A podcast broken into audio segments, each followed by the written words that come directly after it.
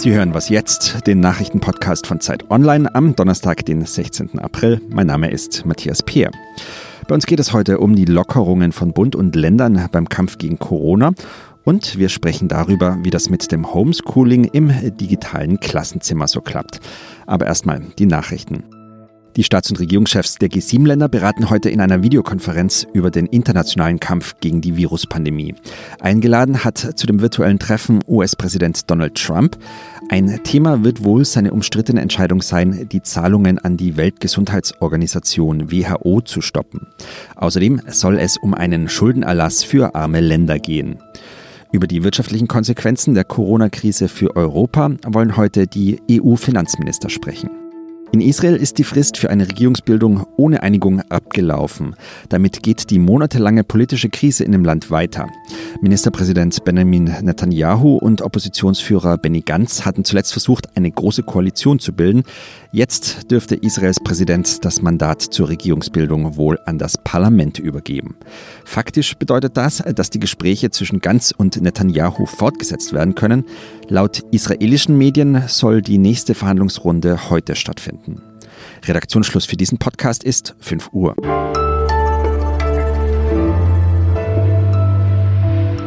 Willkommen zu einer neuen Was jetzt Folge. Ich bin Rita Lauter. Was wir erreicht haben, das ist ein Zwischenerfolg, nicht mehr und nicht weniger. Und ich betone, es ist ein zerbrechlicher Zwischenerfolg. Wir öffnen stückweise einen Teil des sozialen Lebens und auch der wirtschaftlichen Tätigkeit, weil wir glauben, das könnte genau das Maß sein, was jetzt möglich ist, ohne die Erfolge zu gefährden. Aber es ist ein, ein wirklich eine Situation, in der Vorsicht das Gebot ist und nicht Übermut.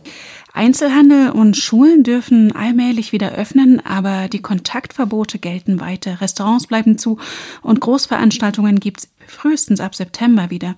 Bundeskanzlerin Merkel und Finanzminister Scholz haben sich in zähem Ringen mit den Regierungschefs der Länder auf erste Schritte geeinigt, wie man die drastischen Grundrechtseinschnitte langsam wieder aufheben will. Die Debatten der letzten Tage, glaube ich, sind jetzt heute in ein gutes Ergebnis gemündet, das Verlässlichkeit, Vergleichbarkeit und im Großen und Ganzen einen sehr einheitlichen Rahmen in ganz Deutschland gibt. Und ein einheitliches Vorgehen bei ihren Lockerungsübungen aus der Corona-Krise, das stellt jetzt ausgerechnet Markus Söder heraus. Der bayerische Ministerpräsident selbst hat ja bei seinen Einschränkungen nicht groß auf die anderen Länder gewartet. Aber nun gibt es tatsächlich sowas wie einen weitgehend einheitlichen Fahrplan. Und mein Kollege Robert Pausch hat sich das genauer angeschaut. Hallo Robert. Hallo. Robert, du hast geschrieben, dass sich die Politik beim Umgang mit der Corona-Krise mit schwerwiegenden Zielkonflikten rumschlagen muss. Mit welchen denn genau? Man sieht das ja in den letzten Wochen, dass es zwischen Zielen wie Wohlstand, maximale Gesundheit für eine größtmögliche Zahl von Menschen, größtmögliche demokratische Freiheitsrechte, medizinische Versorgungssicherheit und so weiter, dass es da durchaus Widersprüche gibt. Das heißt, wer mehr von dem einen will, der nimmt möglicherweise in Kauf, dass es weniger von dem anderen gibt. Das ist im Prinzip nichts Grundlegendes Neues in der Politik. Das Neue in der Situation ist wirklich, dass diese Zielkonflikte im Prinzip für jeden sichtbar sind. Also man kann nun nicht mehr so tun, als könne man eine quasi Lösung ohne Schmerzen erzielen. Also keine Lösung ohne Schmerzen, sagst du. War es dann eher eine Illusion, dass die Wissenschaft Erkenntnisse liefert und die Politik die dann einfach umsetzt? Die Kanzlerin hatte ja gesagt. Der Maßstab ist, was uns die Wissenschaftlerinnen und Wissenschaftler sagen zu dem Thema. Also so in dieser Reihenform war das ganz sicherlich eine Illusion. Ich glaube, das war auch eine relativ kurze Zeit, in der es diese Illusion gab und in der es gewissermaßen so schien, als würden Virologen der Politik sagen, was sie zu tun hätte, was natürlich de facto nie so war. Darauf haben die Virologen ja selbst oft genug hingewiesen.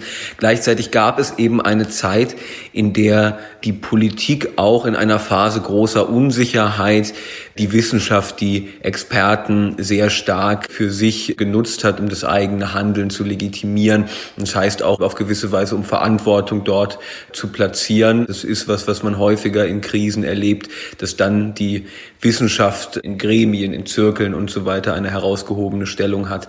Weil eben auch schmerzhafte Dinge verkündet werden müssen. Und dann sagt man lieber, uns hat das die Wissenschaft geraten und es fußt auf objektiven Forschungsergebnissen, auch wenn es die so natürlich nicht immer gibt, sondern das auch ganz oft eine Fiktion ist eine Fiktion und auch die schöne Formulierung, die Verantwortung wird woanders platziert. Denn jetzt geht's ja um handfeste Probleme, Firmenpleiten, Existenzängste, auch Einsamkeit. Und Hamburgs erster Bürgermeister Tschentscher, der übrigens auch Mediziner ist, hat ja gesagt, wir werden über Monate noch ähm, mit solchen Einschränkungen leben müssen. Und deswegen müssen wir auch prüfen, wie wir am besten durch diese schwierigen Monate kommen. Wie lange wird das die Bevölkerung noch akzeptieren? Was meinst du? Das ist wahnsinnig schwer zu sagen natürlich. Ich finde aber eine Sache bemerkenswert und das ist eine Umfrage, die es in der letzten Woche gab, ähm, in der 90 Prozent der Deutschen die Maßnahmen gut fanden, so wie sie gerade wirken und so wie sie vor drei, vier Wochen getroffen wurden. Und das ist natürlich bei der Drastik dieser Maßnahmen wirklich eine bemerkenswert hohe Zahl. Ich weiß nicht, welche Politik schon mal eine so große Unterstützung hatte. Also Insofern habe ich mich auch immer ein bisschen gewundert über diese Debatten darüber, dass man jetzt unbedingt dringend lockern müsste, weil die Menschen es alle nicht mehr aushalten. Also diese Zahlen sprechen ja für sich. Ähm, und äh, insofern glaube ich, das ist erstmal eine Grundlage, auf der man dann weiter darüber diskutieren kann. Und natürlich gibt es ökonomische Zwänge und natürlich gibt es einen Status quo, der sich nicht über mehrere Monate, so wie wir es jetzt haben, fortsetzen lässt. Aber trotzdem, diese 90 Prozent sind, finde ich, eine sehr bemerkenswerte Zahl. Vielen Dank, Robert. Dankeschön.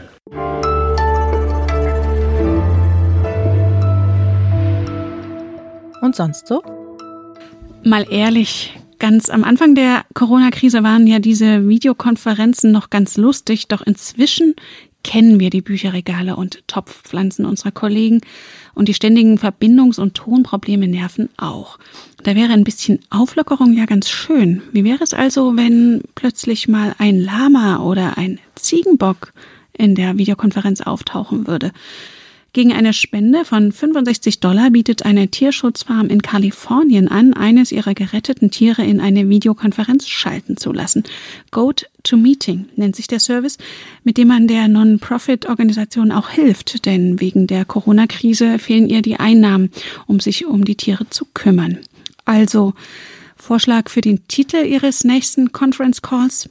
Menschen, die auf Ziegen starren.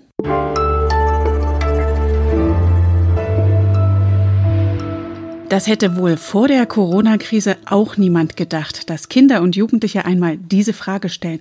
Wann dürfen wir endlich wieder in die Schule? Entnervte Eltern, die das Homeschooling, das in Deutschland ja eigentlich verboten ist, neben dem Homeoffice bewältigen sollen, können es jedenfalls kaum noch erwarten. Doch wie geht es eigentlich den Lehrern und Lehrerinnen mit all dem?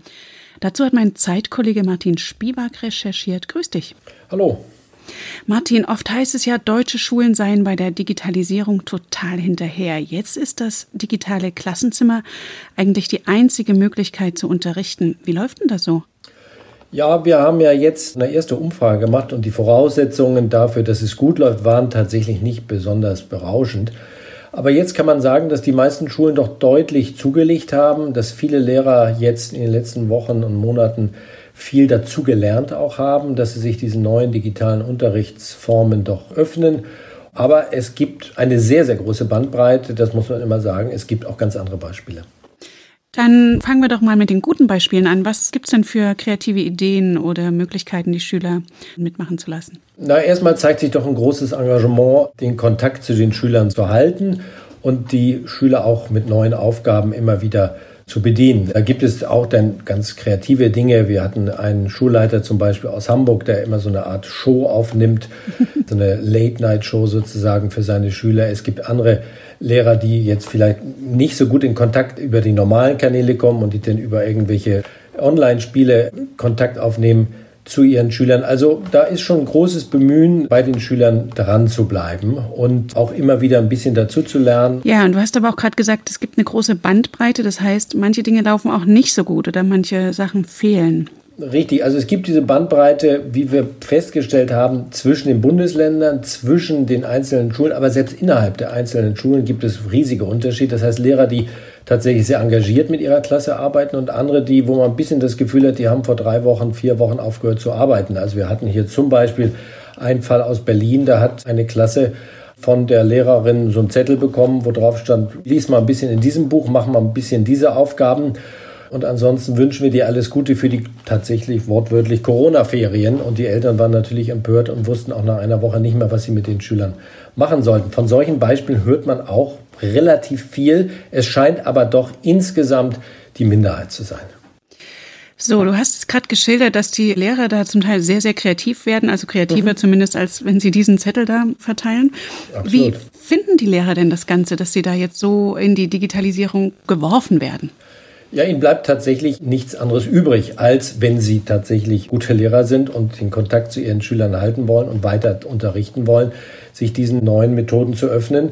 Und im Schnitt würde ich sagen, meinen die meisten, dass sie doch ganz gut damit zurechtkommen. Also nur so 20 Prozent knapp fühlen sich jetzt wirklich überfordert von der Situation und die anderen scheinen jetzt neue Dinge auszuprobieren. Das heißt, ich will nicht sagen, dass es da jetzt so einen wirklichen Riesenaufbruch gibt insgesamt, aber ich glaube schon, dass es dann wirklich einen Impuls gibt, was das digitale Lernen angeht. Da gab es ja auch noch technische Hindernisse, die werden jetzt Stück für Stück auch, was die Ausrüstung angeht, behoben. Aber ich glaube, das Wichtigste sind so mentale Hürden, die jetzt übersprungen werden. Und das Zweite ist, dass doch Schüler dieses selbstorganisierte Lernen, selbst recherchieren, selbst Aufgaben, auch den Tag zu strukturieren, dass das teilweise doch ziemlich gut klappt und dass man da auch in Zukunft sagen kann, na, wir können den Schülern doch ein bisschen mehr zumuten, wir können mehr Freiheiten geben, vielleicht auch ein bisschen kreativere Forschen der Aufgaben. Und auch da sind Lehrer relativ offen und sagen, wir wollen da auch danach dieses beibehalten. Und ich glaube, auch das ist durchaus positiv zu bewerten. Also ein Lernschub fürs Lernen. Deine Recherche dazu ist in der neuen Zeit zu lesen. Mhm. Und wer sich das Ganze ausführlicher anhören möchte, erfährt mehr dazu in unserem Politik-Podcast Das Politikteil, wo du diese Woche auch zu Gast bist. Danke dir, Martin. Bitteschön. Das war's von Was Jetzt. Heute Nachmittag haben wir wieder ein Update für Sie. Wir freuen uns über Ihre Post an wasjetzt.zeit.de und für Sie am Mikrofon war Rita Lauter. Danke fürs Zuhören und wenn Sie mögen, bis morgen.